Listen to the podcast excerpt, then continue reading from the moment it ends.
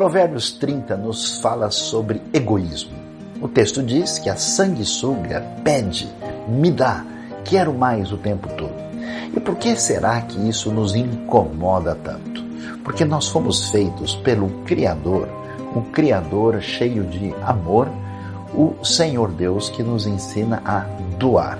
Por isso, o sentido da vida é o sentido não egoísta, é altruísta. Nós fomos criados para vivermos assim.